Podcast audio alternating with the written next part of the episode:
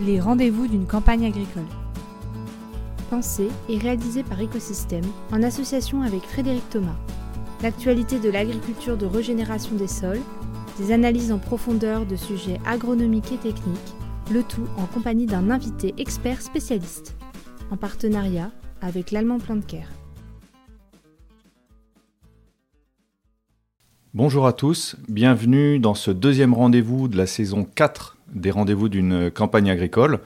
Alors aujourd'hui, euh, on est de retour en Sologne, sur la ferme de, Frédéric. Il fait pas très chaud, on a fait un petit feu de, un petit feu de cheminée, on s'est réchauffé. Alors au, programme euh, de la journée, on va, euh, comme c'est notre habitude, vous savez, séparer la, séquence en, trois parties. On va parler un petit peu de, l'azote aujourd'hui, c'est l'actualité euh, du jour, le prix de l'azote qui s'envole, tension euh, sur, sur l'azote, hein, même sur les, sur les stocks et la disponibilité. On va en parler avec Frédéric. on, accueille, on accueille aussi aujourd'hui Jean-Luc Le Bénézic, qui est un technicien de la coopérative Eureden et qui est un spécialiste de l'agriculture de conservation en élevage. Et on l'a invité bah, pour qu'il nous parle un petit peu justement de la, de la situation de l'élevage en, Bretagne et puis euh, quelles sont les, les pistes de travail dans ces systèmes-là. Et puis euh, sur la dernière partie, on en profitera euh, pour parler tous les trois de, de l'association base et un petit peu de la recherche-développement dans, le monde, dans le monde paysan. Voilà. Frédéric, bonjour. Bonjour Mathieu. Jean-Luc, bonjour. Bonjour Mathieu.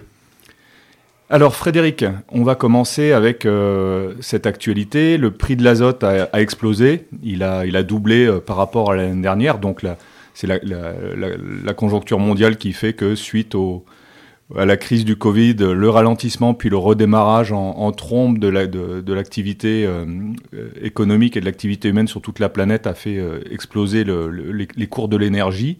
Qu'est-ce que ça t'inspire comme situation? Disons que aujourd'hui on a plus que doublé, hein. on est pratiquement triplé. Euh, et euh, dans certains, certains lieux, on n'est pas sûr d'avoir de l'azote pour tout le monde au printemps. Tout, tout le monde n'est pas couvert, on n'a pas d'assurance de couverture totale. Euh, donc il y a quand même énormément d'inquiétudes là-dessus. Euh, c'est vrai qu'on est rentré dans une période euh, déjà depuis une dizaine d'années d'incertitude. On était un peu dans un système euh, yo-yo pour les prix, yo-yo pour le prix des intrants, de grande volatilité. Et là, la, volatilité c'est complètement affolée. si on fait un calcul très simple pour des céréales classiques où on va porter entre 180 et 200 unités d'azote, on était euh, sur euh, de la solution à peu près à 120 euros de l'hectare, le coût fertilisation l'année dernière. donc ce qui faisait un coût moyen à la tonne pour, pour 80 quintaux d'environ 15 euros tonne azote. Aujourd'hui, si on reste sur la même solution, on est pratiquement passé à 400 euros de l'hectare. Et donc, ce qui nous amène à un, coût de, de, production tonne azote de 50 euros. Euh, donc euh, ça veut dire que euh, si on vend la céréale aujourd'hui et qu'on veut garder pratiquement la même marge, il faut la vendre 50 euros de plus à condition qu'on arrive à faire 80 quintaux avec la, même quantité d'azote. si on rajoute à cela l'envolée des prix de l'énergie et d'autres intrants, aujourd'hui, si on veut être réaliste, il faut euh, projeter de vendre au moins les céréales 70 euros de plus euh, à, à, la tonne pour arriver à être égal par rapport euh, au prix, au coût de production de, l'année dernière. Simplement, si on rentre la partie fuel et si on rentre la, la, partie azote dans le système. Déjà, pour l'agriculteur, quel que soit son système et quelle que soit sa situation, euh, des pistes de réflexion à court terme pour pouvoir réagir à la situation euh, Évidemment. Euh, la, première piste va être de s'orienter légumineuse pour, pour la, saison qui vient. Alors, il y a deux, deux, deux voies potentielles. Euh, la première, c'est de, transférer des céréales de printemps euh, qui pourraient être euh, de l'orge, qui pourraient être éventuellement du maïs, qui pourraient être du tournesol, en culture de, en culture de, légumineuses de printemps. Ce qui fait qu'en fait, on, on va avoir un bénéfice d'une fertilisation azotée. Et bon, la fertilisation azotée est généralement un peu plus faible sur une culture de printemps, mais on peut opter pour une, un une économie de coût azote d'environ 300 euh, euros. Euh, en plus, euh, si par exemple on remplace donc une culture d'orge de printemps, qu'on va la remplacer par une févrole de printemps ou des pois, on aura la possibilité assez facile derrière de mettre un colza et d'avoir un bénéfice azote qui va se répercuter sur la culture suivante, qu'on peut encore afficher à 150-200 euros. Donc on va rapidement aller chercher un avantage de entre, on va dire, 300 et 500 euros de bénéfices azote sur l'enchaînement euh, culturel et qu'on va pouvoir mettre au profit de la légumineuse, euh, auquel on peut associer une prime euh, légumineuse. donc, euh, on voit bien qu'on a intérêt à réfléchir, de, à réfléchir à modifier légèrement sa rotation, voire de manière un petit peu intensive, pour, je vais pas dire profiter de la, de, la, situation, mais pas, en tout cas, pas la subir. Il y a un, deuxième point sur, sur cette histoire de, de légumineuse c'est aussi un, sujet que, tu as à cœur. On est, rentré dans une période de multirésistance des adventices euh, euh, aux, herbicides. Euh, comment est-ce qu'on peut concilier justement cette, agilité qu'on peut avoir de bousculer un petit peu la, la, rotation, notamment je pense à des systèmes un petit peu compliqués sur des rotations courtes, très céréales, très orientées hiver où on a des problèmes de régras résistants, de vulpins résistants. Euh, comment est-ce que agronomiquement on peut profiter de cette situation, euh, même sur, euh, sur un an, bah, pour pouvoir tirer des cartouches, j'ai envie de dire, de gestion de salissage, de, pardon, gestion de salissement supplémentaire?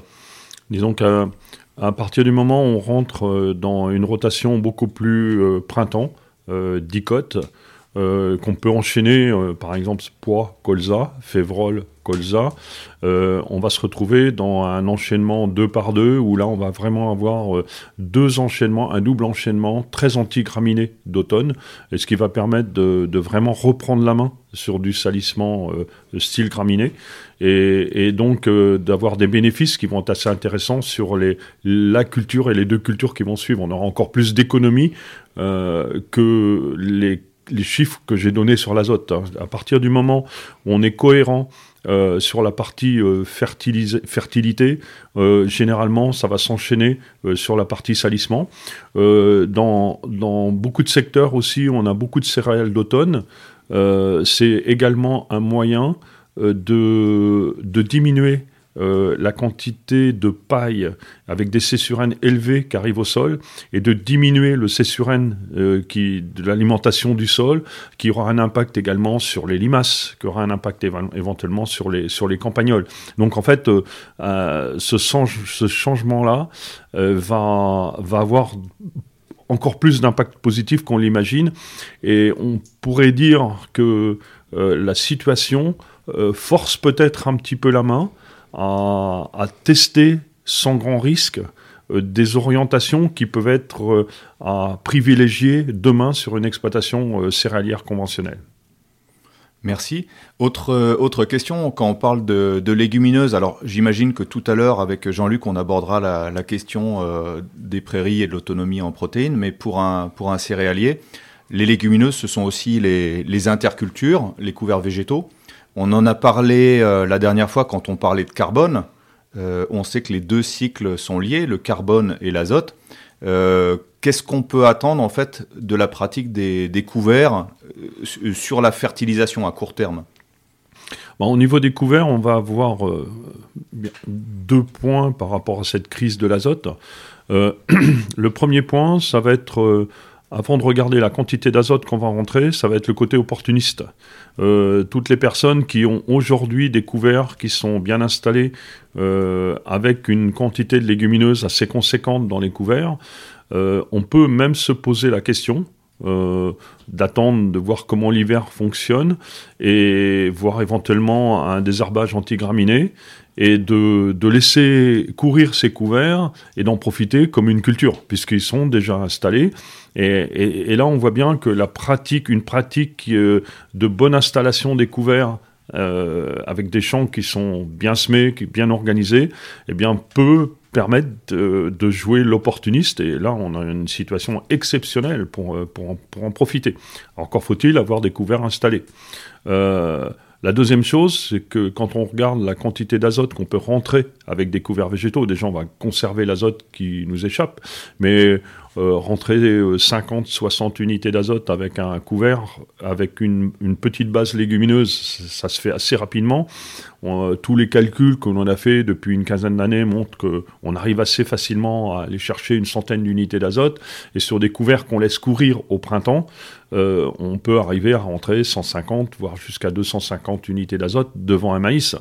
Euh, il suffit de faire une petite multiplication simple, on compte l'unité d'azote à à, 2 euros, valeur aujourd'hui, eh bien 200 euh, unités d'azote à 2 euros, c'est 400 euh, euros de bonus pour le couvert végétal.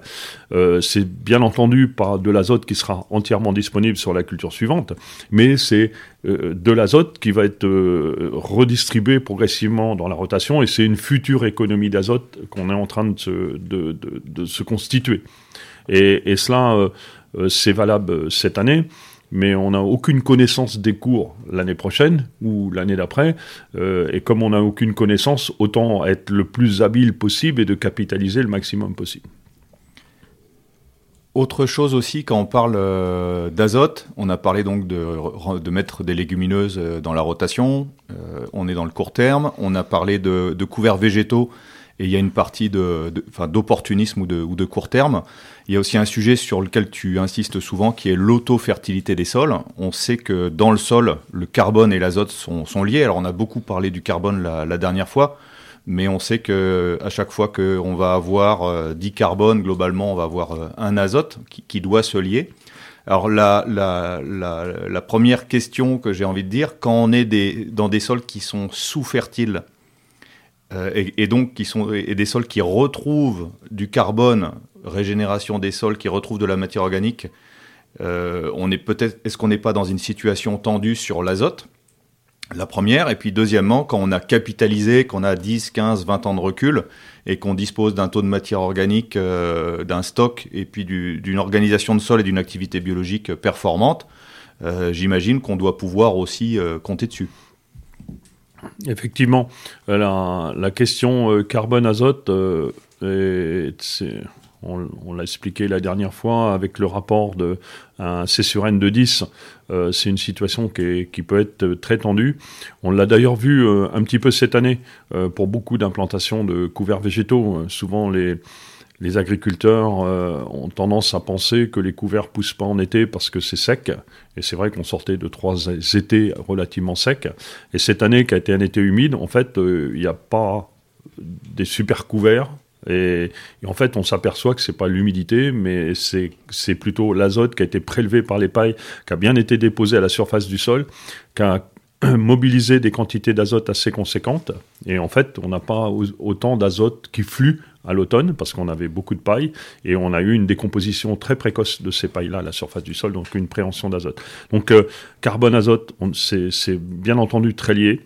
C'est sûr que ceux qui sont dans une transition précoce non, sont plus dans l'accumulation de matière organique et la mobilisation de quantités d'azote.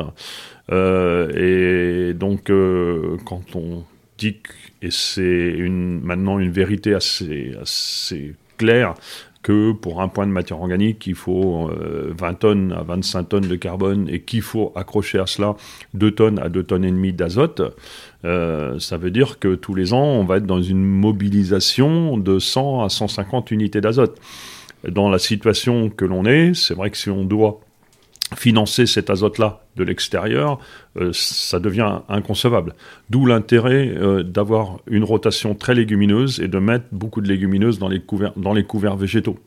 Et dans ces situations-là, il faut absolument être encore plus légumineuse que l'on que l'on est. Ou, ou et euh, dans les cols associés, euh, ça permet de rentrer encore une tonne à une tonne et demie, voire deux tonnes de légumineuses en plus. À chaque fois qu'on va pouvoir mettre un peu de légumineuses, il va falloir le faire à fond. Après, ceux qui ont du recul, euh, qui ont 10, 15, 20 ans, où on a construit un bon stock organique, eh bien là, on se retrouve avec quasiment un double avantage. Le premier, c'est que si on a un, point de matière organique de plus, et je vais être minimaliste, mais automatiquement, si on prend un K2 moyen, on va se retrouver avec un apport du sol d'environ 50 unités d'azote en auto-fertilité. Euh, donc ça, c'est déjà un bénéfice. Et, sur une année comme cette année, vu les cours, on pourrait se dire, on va faire un rendement égal et on n'a pas de difficulté à abaisser de 50 unités d'azote la fertilisation. Le sol va largement financer euh, cette, euh, cette économie. Donc là, on va pouvoir commencer à avoir un bon intérêt du travail que l'on a pu faire. et puis, l'impact et je dirais le retour d'un couvert va être presque supérieure puisque la mobilisation est pas aussi forte. Donc en fait, euh, si on a des bons couverts euh, avec encore une proportion de légumineuses intéressante, eh bien le, couvert va plus facilement euh, donner une, proportion importante de son azote sur la culture suivante. Donc là, on va avoir des économies intéressantes. Ça peut même aller plus loin. Ça peut même aller plus loin. C'est qu'à partir du moment on a une meilleure gestion de l'eau parce qu'il y a une relation azote et eau. Euh, ça veut dire que on va euh, bénéficier d'une amélioration de la minéralisation et des flux euh, quand on va arriver au, printemps et en début d'été. Et donc euh, le sol euh, va beaucoup mieux accompagner les cultures. Donc la quantité d'azote nécessaire pour arriver à, accompagner la culture, azote apporté par l'agriculteur, euh, va encore diminuer parce qu'on assiste à une meilleure gestion, de l'eau. Donc si on fait la somme d'une fourniture de sol supérieure grâce à l'autofertilité, une meilleure retour découvert parce qu'on n'est pas dans un système sous azote qui est en train de monter fort en carbone, et une amélioration de la gestion de l'eau. Bien, les gens qui ont du recul en agriculture de conservation aujourd'hui euh, vont vraiment euh, avoir un, retour sur investissement qui est assez fort avec cette, cette montée importante des intrants. Merci Frédéric. Alors il est temps de passer à, à notre invité. Jean-Luc. Euh, Jean-Luc, je, vais te, laisser te, te présenter. Donc, euh, ben, Jean-Luc Le Bénézic, euh, ça fait déjà presque 40 ans que, je suis sur, l'agriculture en accompagnement principalement des agriculteurs sur, une région élevage, hein, sur la Bretagne. Et ça fait à peu près 25 ans que je m'intéresse vraiment de près à, l'agriculture dite de conservation et l'accompagnement aussi de, de collègues agriculteurs euh, dans, dans ce périple, on va dire, ou cette évolution. Euh, Aujourd'hui, ce qui, ce qui m'anime beaucoup dans, dans, ce métier, c'est toujours ce travail en collaboration avec euh, mes collègues agriculteurs, éleveurs, et aussi mes collègues techniciens euh, au sein de la coopérative, mais même, même autrement. Euh, depuis, euh, depuis six ans maintenant, je m'occupe plus largement d'agroécologie, une transition vers des alternatives à la chimie, hein, que ce soit dans le domaine phytosanitaire, fertilisant. et c'est relativement intéressant puisque il y a quand même des ponts, des ponts qu'on a déjà, euh, je dirais, travaillés par l'approche, par l'approche euh, agroécologique euh, de l'agriculture de conservation. Donc aujourd'hui, mon travail avec les jeunes avec qui je suis dans l'équipe, c'est d'accompagner, d'accompagner nos agriculteurs éleveurs dans leur système de culture et plus particulièrement aussi plus particulièrement aussi sur leur système fourrager. Pourquoi? Parce que euh, parmi euh, les agriculteurs avec qui on travaille, eh bien 90 à 95% sont des éleveurs. Donc euh, soit éleveurs laitiers, soit éleveurs porcins ou des volaillers. À côté de ça, on a des filières, des filières comme le légume qui sont hyper importantes. Euh, sur la Bretagne, mais aussi pommes de terre et, tout ça. Et donc, euh, c'est super intéressant de pouvoir les accompagner sur une approche globale d'exploitation, à savoir les productions animales liées au système de culture. Et ça, c'est euh, relativement important et c'est une demande qui est de plus en plus prégnante de la part des agriculteurs puisqu'ils souhaitent, ils souhaitent être accompagnés globalement sur l'ensemble de leur activité dans leur exploitation. Merci Jean-Luc. Alors avant de te poser euh, des, questions un petit peu euh, techniques et stratégiques sur, sur l'élevage, j'ai envie de poser la, question à l'homme de coopérative et donc l'homme de filière que tu es. Euh, un, petit peu la, qu'est-ce que tu, qu'est-ce, enfin, qu'est-ce que ça te suggère quand tu entends Frédéric dire aux, céréaliers, en gros, de dire bah, c'est pas compliqué, euh, on va abandonner, euh, euh, changer vos rotations, on va réduire la part de, blé et puis on va partir sur des légumineuses. Est-ce que les filières sont prêtes? Est-ce que la demande est là? Et, voilà, comment est-ce qu'on peut intégrer un petit peu ces stratégies agronomiques à l'échelle de la ferme, à l'échelle de, filières, alors régionales ou, ou nationales? C'est vrai que à, chaque fois qu'on a un système qui est posé, euh, c'est relativement long de, pouvoir le, changer. Euh, force est de constater qu'aujourd'hui, avec euh, la, flambée, la flambée des matières premières en général, et plus particulièrement ben, l'impact, comme le dit Frédéric, sur, l'azote, mais aussi tous les autres éléments fertilisants, et aussi l'approvisionnement aussi des, exploitations, euh, notamment avec les concentrés de production. Et euh, je dirais le, courant, euh, tout se croise, hein. le courant non OGM, le courant autonomie protéique. il faut qu'on se rappelle aussi le sens de l'histoire. Hein. Il y a eu en 2008, par exemple, ce, même chamboulement quelque part. Et force est de constater qu'il faut qu'on se nourrisse aussi des erreurs que l'on a faites à l'époque, à savoir à chasser la protéine euh, vraiment coûte que coûte. J'ai vu aussi des éleveurs se mettre en difficulté sur la partie énergique. Énergie.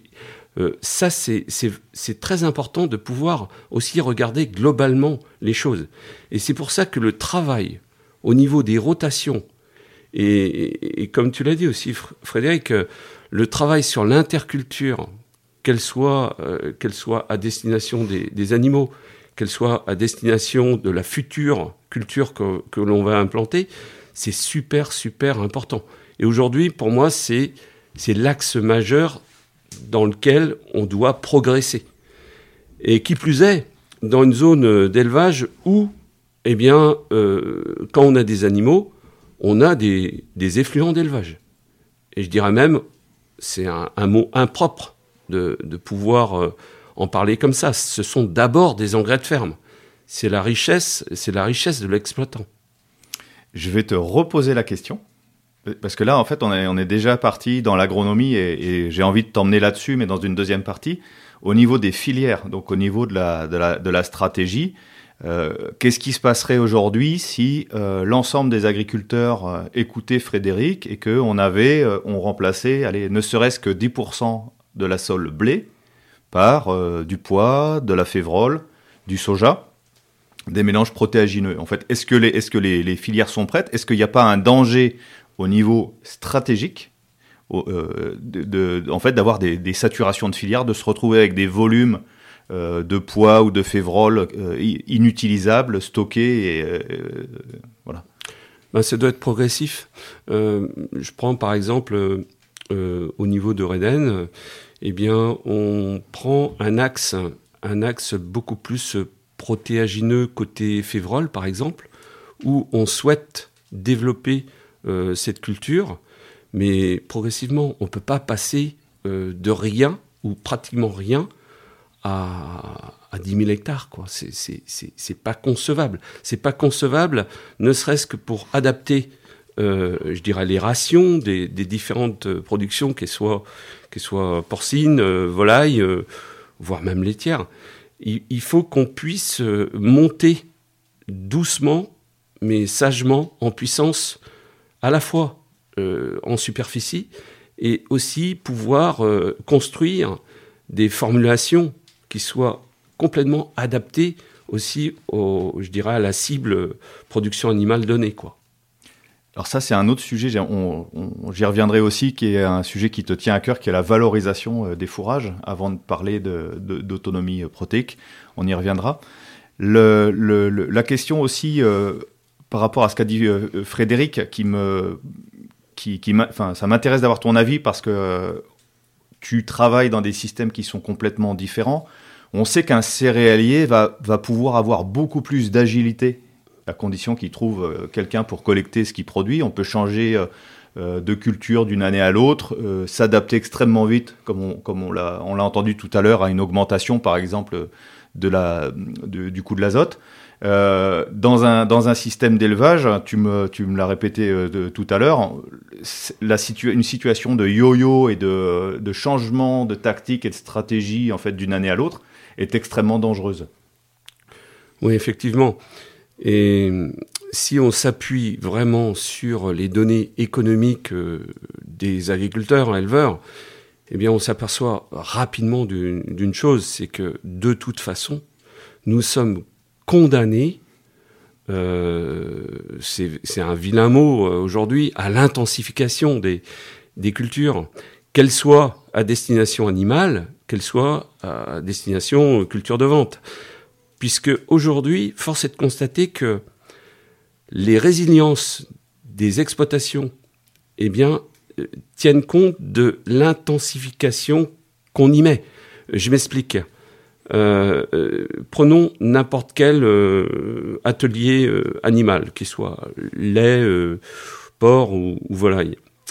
Eh bien, force est de constater que si cet éleveur choisit de fabriquer à la ferme ses propres aliments pour ses animaux, eh bien, il va peut-être produire, euh, produire, je dirais, un certain pourcentage de, cet aliment-là pour, pour euh, ses troupeaux.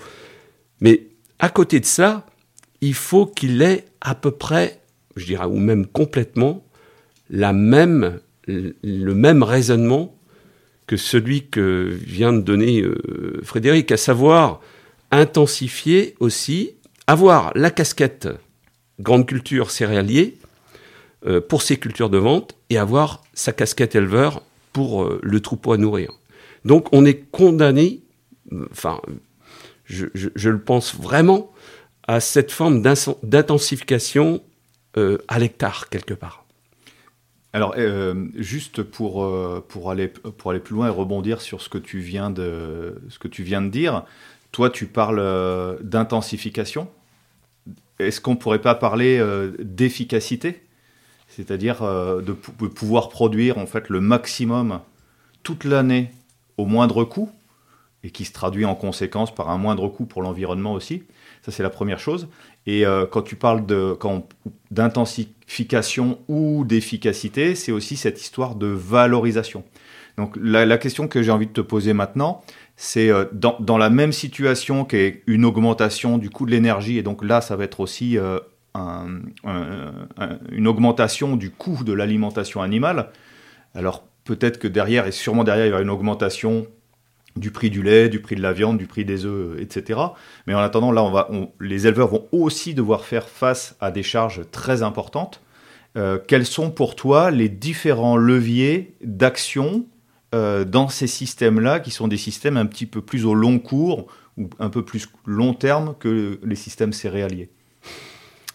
Euh, Pour moi, la grosse différence entre des systèmes céréaliers purs et un mix élevage et culture, euh, c'est peut-être un critère qu'on a peut-être sous-dimensionné depuis quelque temps, mais pour moi, le, critère main-d'œuvre, est peut-être le premier critère à considérer. C'est-à-dire que on ne peut pas être au cul de ces vaches ou de ces cochons et être en même temps euh, sur ces cultures.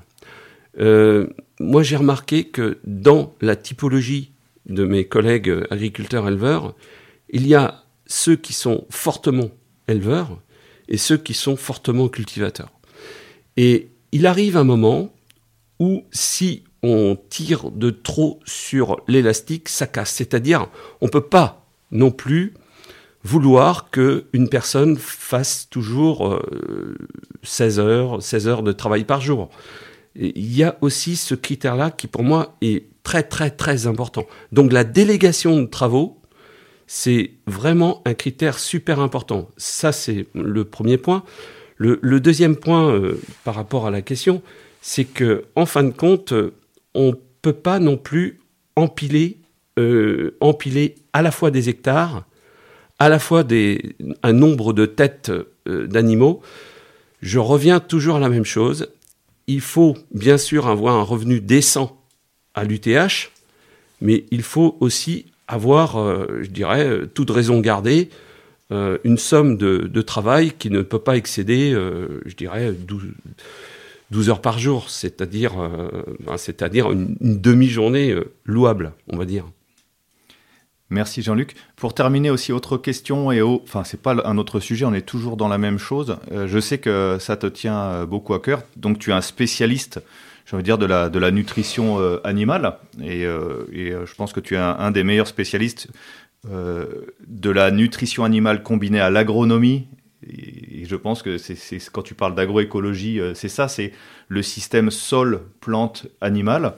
Et euh, pour terminer, euh, comme tout à l'heure Frédéric parlait de, fertilité et, de recul, comment est-ce que tu vois dans un système d'élevage aujourd'hui les contraintes qui pèsent sur les sols et les moyens d'en sortir pour avoir un système vertueux, justement, qui capitalise et qui permette d'avoir un système durable.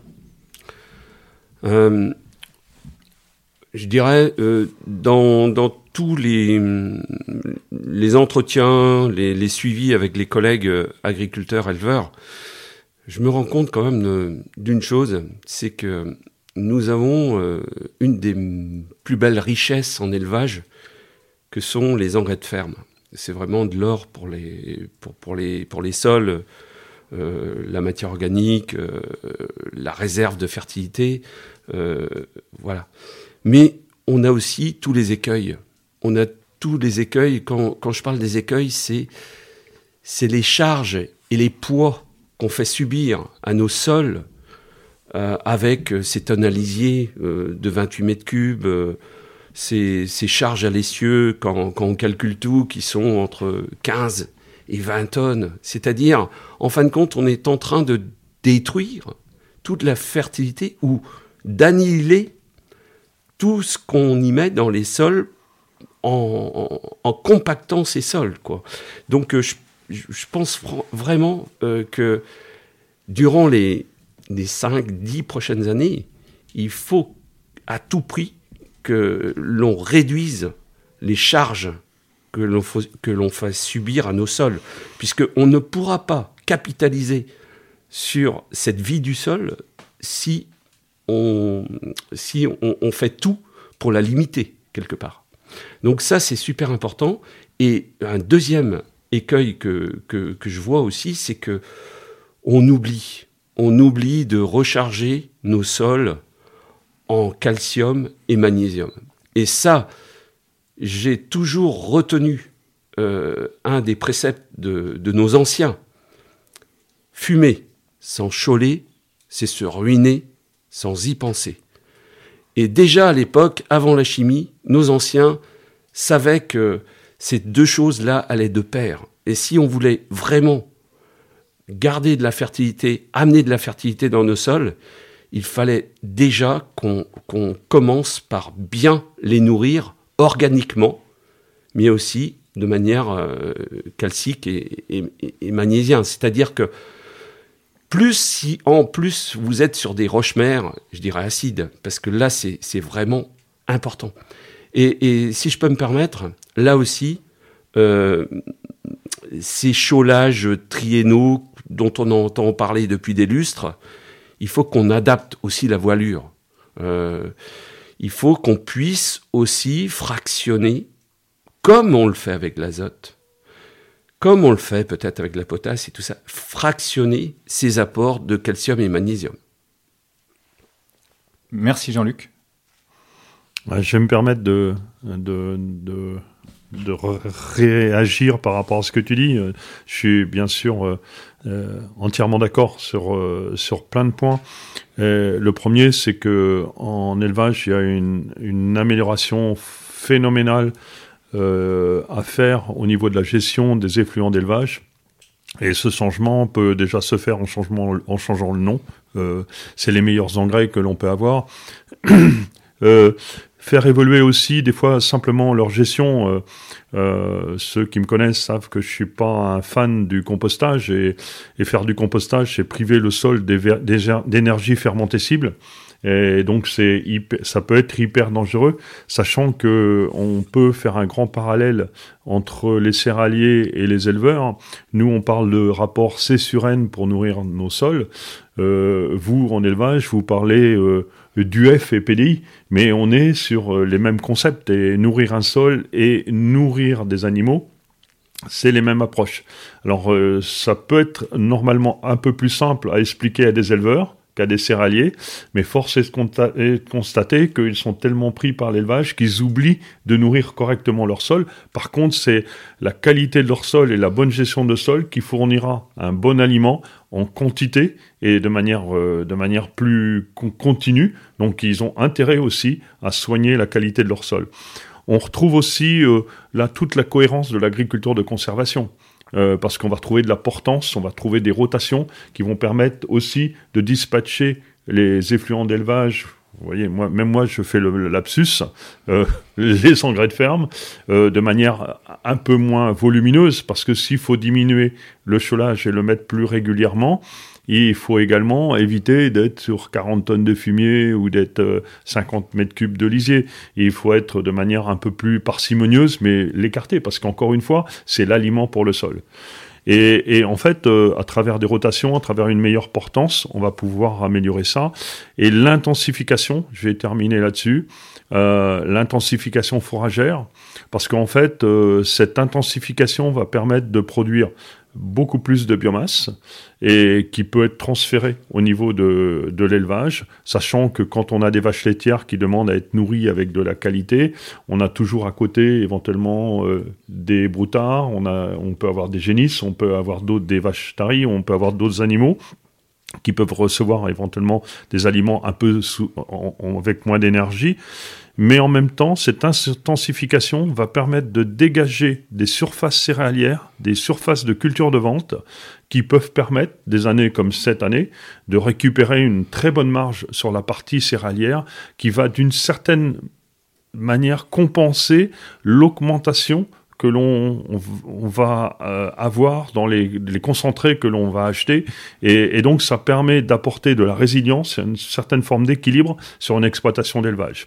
Alors, ok, ça joue beaucoup plus lentement, mais c'est pas parce que euh, on doit être euh, attentif à conserver une qualité et une quantité d'alimentation régulière à l'année qu'il faut pas modifier progressivement les, itinéraires et le mode de, produire et d'alimenter son troupeau pour euh, anticiper euh, l'avenir. Alors maintenant, on va changer de casquette, en tout cas euh, Frédéric et puis Jean-Luc, parce que vous êtes aussi accessoirement des membres fondateurs de l'association Base. Alors ça, ça dit peut-être pas grand-chose à, à nos plus jeunes euh, auditeurs, mais l'association euh, Bretagne Agriculture Sol et Environnement, euh, qui a pas loin de 25 ans, j'imagine, vous allez nous expliquer ça, a été un petit peu le, moteur sur les 15 premières années du développement technique de l'agroécologie, qui fait que la France est devenue un pays de référence au niveau mondial sur les stratégies agronomiques de ce type-là. Ça, c'est quelque chose qui est intéressant de comprendre. Aujourd'hui, on voit les instituts de recherche, l'INRA qui a changé de nom et qui a rajouté l'écologie à, l'agronomie. Euh, on voit les instituts techniques qui se sont emparés euh, très brillamment d'ailleurs euh, des sujets comme les couverts végétaux, la réduction du travail du sol, la biodiversité et, le, carbone, voilà, tous ces sujets-là. Mais il n'en a pas toujours été ainsi et j'aimerais qu'on revienne avec vous deux sur ces, ces, 25 ans passés à ce que je pourrais appeler un réseau de recherche paysanne. Frédéric, tu peux donner un petit peu le voilà pourquoi est-ce que Base a émergé, pourquoi elle a eu ce succès-là? Disons que si on refait un petit peu d'histoire, euh, euh, au début des années 70, euh, on, a, on a démarré un peu de simplification du travail du sol par contrainte parce que dans les régions céréalières, on avait, démarré quand même pas mal de maïs on s'est retrouvé avec des semis de maïs à faire dans des conditions un peu compliquées à l'automne où les labours n'étaient pas possibles et on a commencé à travailler de manière simplifiée. C'était un peu ce qui a démarré, par exemple, il y a une cinquantaine d'années, les, les premiers tu veux dire des semis de blé derrière, derrière du maïs Des semis de blé derrière maïs, qu'a démarré les, les, essais longue durée euh, à Boigneville, par exemple. Euh, ensuite, euh, bien, pas mal, pas mal, quelques agriculteurs pionniers avaient bien intégré que le travail du sol était coûteux, que le travail du sol était un peu, un peu disons, déstructurant, pouvait être vecteur d'érosion. Ça, c'était bien montré aux États-Unis. Euh, donc, euh, sur l'ensemble du territoire, il y a eu quelques pionniers, éclaireurs qui, qui avaient démarré chacun un peu de leur côté, de manière isolée. Et à, quand on arrivait à, à, la fin des milieux des années 90, fin des années 90, eh bien, euh, avec la pression de la PAC et la limitation, la diminution progressive du prix des céréales, euh, beaucoup de gens ont cherché à, minimiser les coûts. Et donc là, il y a eu un peu d'envolée vers la simplification du travail du sol euh, à l'époque. Et, donc des tentatives, mais c'était chacun un petit peu dans son coin. Et, et à cette époque-là, eh bien, des agriculteurs, euh, des techniciens, éventuellement des chercheurs euh, ont commencé à se rencontrer et, c'est là qu'a démarré euh, à notre niveau en Bretagne base à, travers quelques, quelques rencontres. entre, autres, on avait fait connaissance avec Jean-Luc en, en 96 lors d'une réunion à Paris sur ces sujets-là qui était organisée par la PAD. Et en fait, on avait une grande motivation, une, énormément d'attentes. Et il y avait euh, il y avait un peu une, feuille blanche devant nous.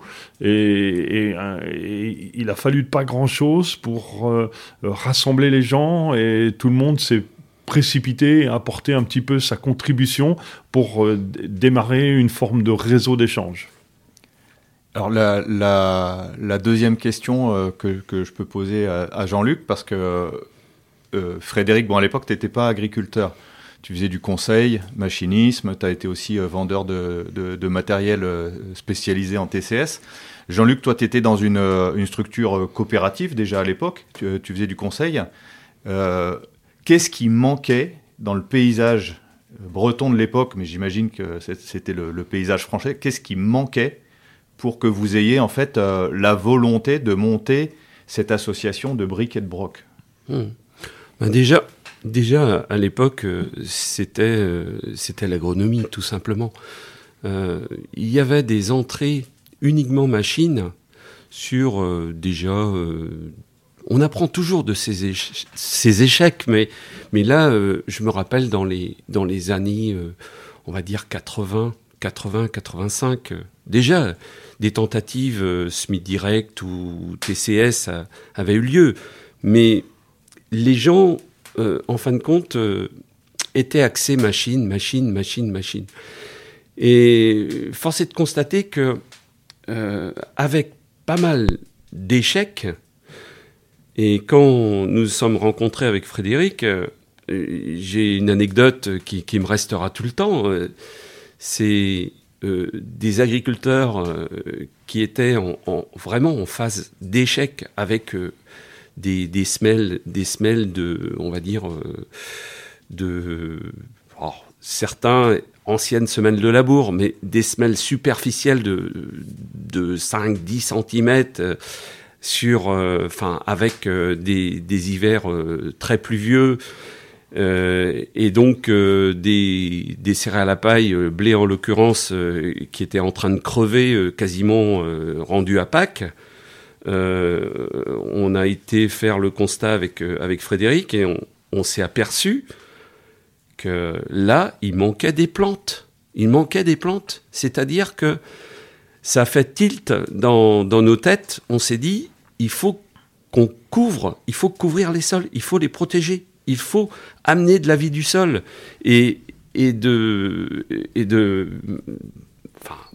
fil en aiguille. Eh bien, on s'est dit, bon, allez, on repart des fondamentaux agronomiques. Il faut qu'on réinstaure des filets de sécurité pour les gens qui veulent changer de pratique.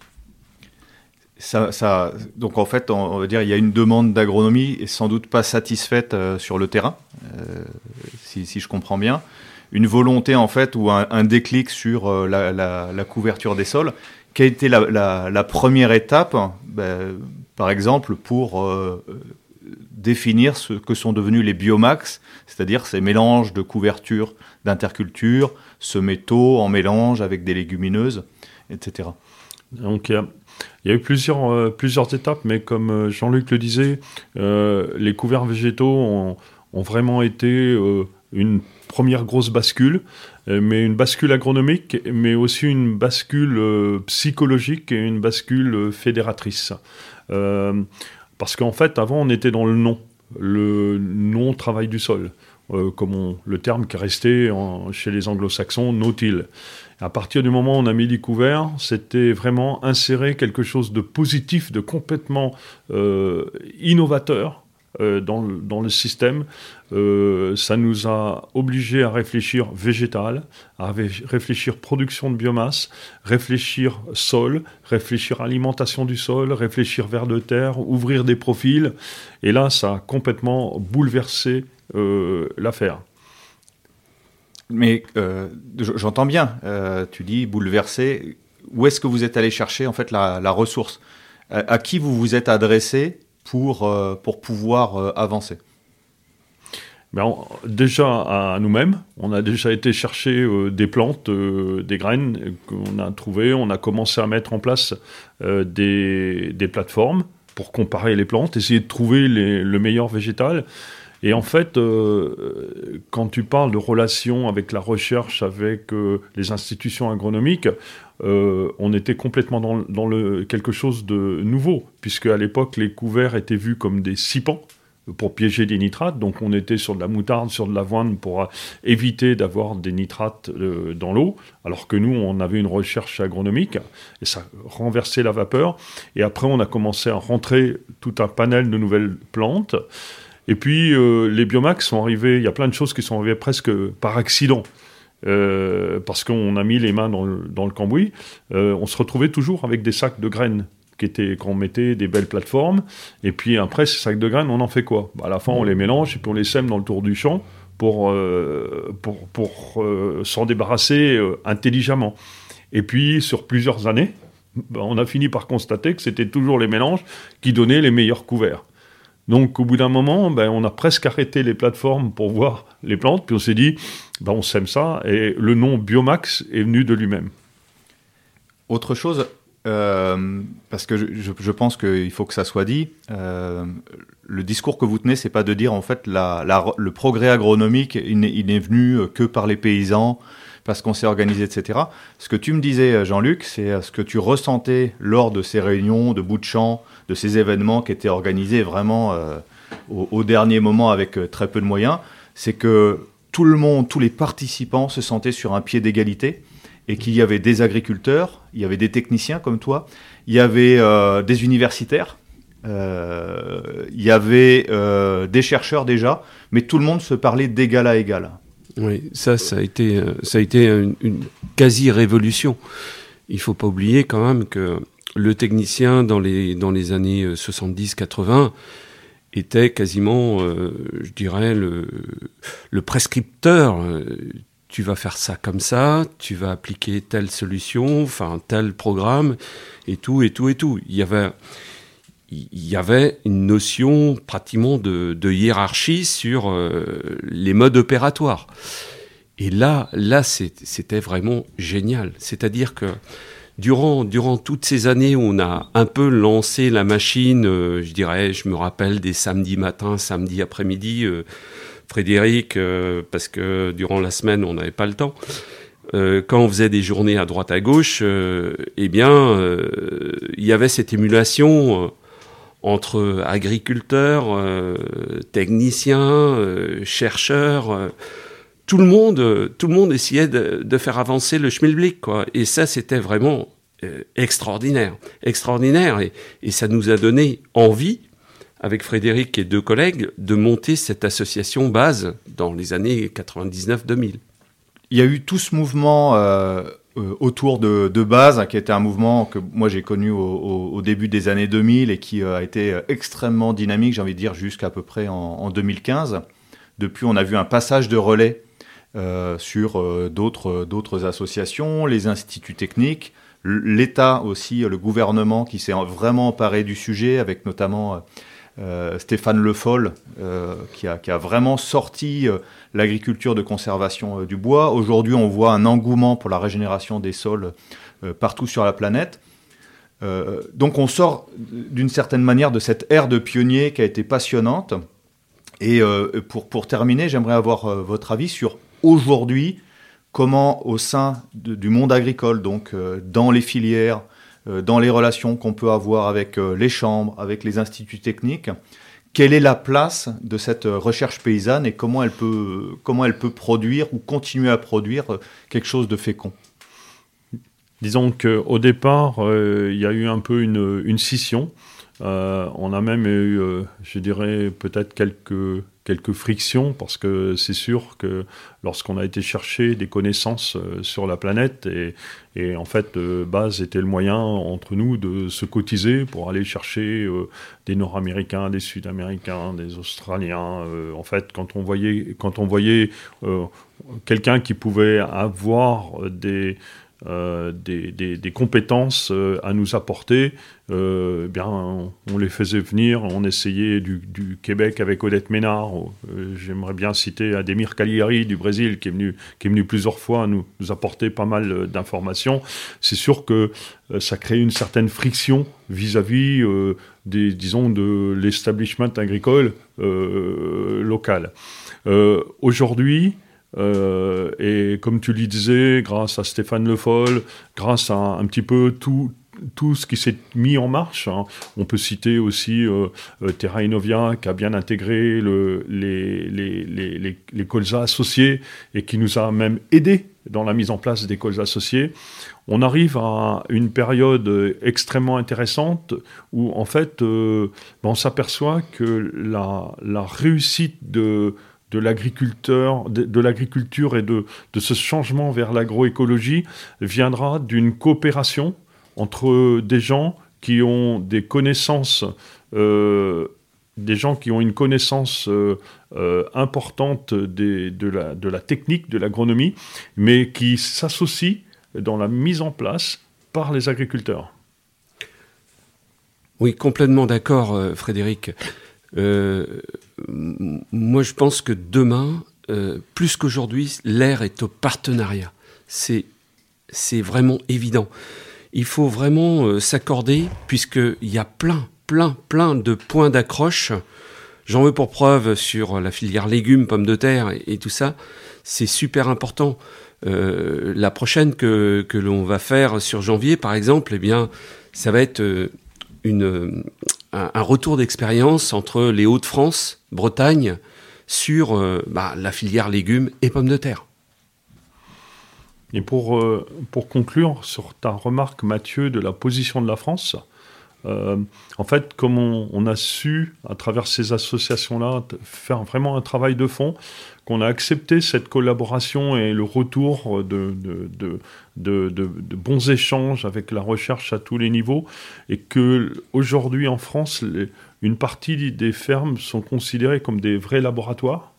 Et, et c'est en train de se multiplier, euh, ce travail-là.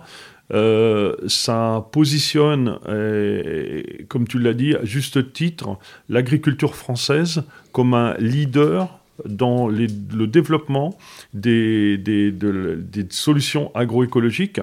Et en fait, euh, on n'est pas en train de d'essayer de, construire le futur. Il y a énormément de solutions qui sont déjà en place, qui demandent qu'à être euh, en fait transférée et mise, mise à grande échelle, tout en continuant d'alimenter ce laboratoire pour qu'il continue à produire d'autres solutions nouvelles qui pourront continuer à inonder le, reste de l'agriculture. Et ça, ça a été possible parce qu'on a eu ces associations-là, on a créé ces relations euh, avec euh, les connaissances et aussi parce que l'agriculture française était restée une agriculture paysanne avec des agriculteurs sur des petites exploitations qu'ils possèdent comparé à l'échelle mondiale, et, qui, sont très connectés à leur sol, qui est aussi leur patrimoine, mais c'est eux qui sont dans les tracteurs et qui font le travail, c'est aussi eux qui récoltent, et, en fait, d'être paysan euh, au sens propre du terme a fait que, en fait, tous ces ingrédients ont pu émerger au niveau français et font qu'aujourd'hui, beaucoup de pays nous regardent en se disant Mais qu'est-ce qui se passe en France? Vous avez euh, vraiment réussi quelque chose de génial. Merci Frédéric, merci Jean-Luc, ce sera le mot de la, de la fin. Euh, comme d'habitude, on est beaucoup, euh, on est toujours beaucoup trop long, mais bon, moi je trouve ça passionnant. Faites-nous savoir si, si c'est trop court, trop long. pour le prochain rendez-vous, euh, qu'on devrait tourner d'ici le mois de, décembre. On recevra Olivier Corr. Donc, euh, si vous avez été attentif, vous avez vu qu'il y a eu une inversion. On devait le recevoir euh, cette fois-ci.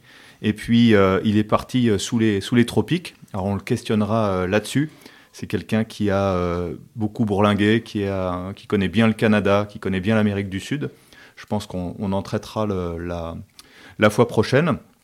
Et merci également à notre partenaire, l'Allemand Plan de Care, euh, on vous souhaite euh, une très bonne année agricole, euh, que les difficultés qui, s'annoncent ben, servent à tous à rebondir. à bientôt. Merci Mathieu d'être venu nous rendre, me rendre visite en Sologne. tu es le bienvenu et n'hésite pas à revenir et à bientôt pour tout le monde. Merci Mathieu, merci Fred.